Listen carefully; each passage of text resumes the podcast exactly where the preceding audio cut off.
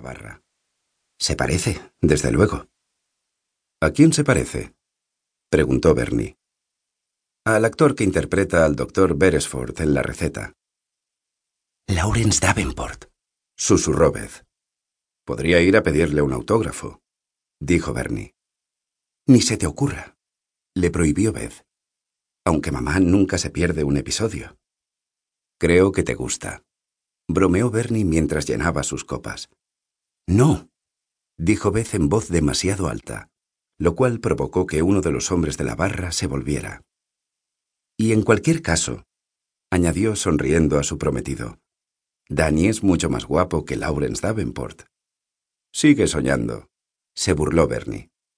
Aunque para variar Danny se haya afeitado y se haya lavado el pelo, no creas que va a convertirlo en una costumbre, hermanita. Ni hablar. Recuerda que tu futuro marido no trabaja en la City, sino en el East End. Danny podría ser lo que quisiera, aseguró Beth y cogió su mano. ¿En qué piensas, hermanita? ¿Magnate o gilipollas? Preguntó Bernie y golpeó a Danny en el brazo. Danny tiene unos planes para el taller que te van a... ¡Shh!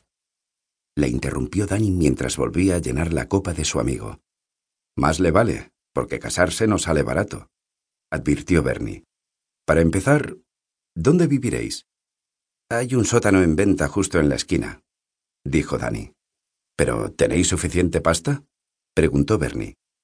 Porque los apartamentos en los sótanos no son baratos, ni siquiera en el East End.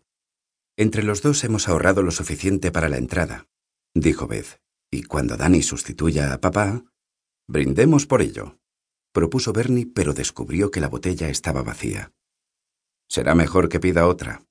No, negó Beth con firmeza. Mañana por la mañana he de ir a trabajar, aunque tú no vayas. Al infierno, dijo Bernie.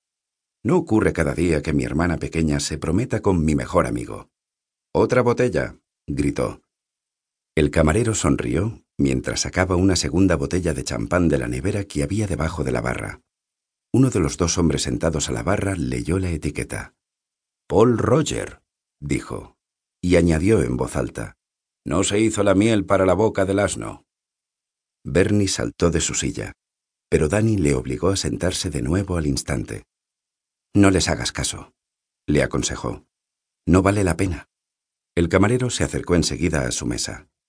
Evitemos problemas, chicos, dijo mientras descorchaba la botella. Uno de ellos está celebrando su cumpleaños, y la verdad es que quizá han bebido demasiado. Beth examinó a los cuatro hombres mientras el camarero volvía a llenar sus copas. Uno de ellos la estaba mirando. Guiñó un ojo, abrió la boca y se pasó la lengua por los labios. Beth apartó al instante la vista y se sintió aliviada cuando comprobó que Danny y su hermano estaban charlando. ¿Dónde iréis de luna de miel? A San Tropez, respondió Danny. Eso os costará una pasta. Y esta vez no vendrás, aseguró Beth. Esa puta está muy presentable hasta que abre la boca, dijo una voz desde la barra. Bernie se puso en pie de un salto. Dos de los hombres le estaban mirando con aire desafiante. Están completamente borrachos, dijo Beth. No les hagas caso. Mmm, no sé, se oyó argumentar al otro hombre. Hay ocasiones en las que quizá me gusta que una puta tenga la boca abierta. Bernie agarró la botella vacía y Danny tuvo que recurrir a toda su fuerza para contenerle. Quiero irme, dijo Beth con firmeza.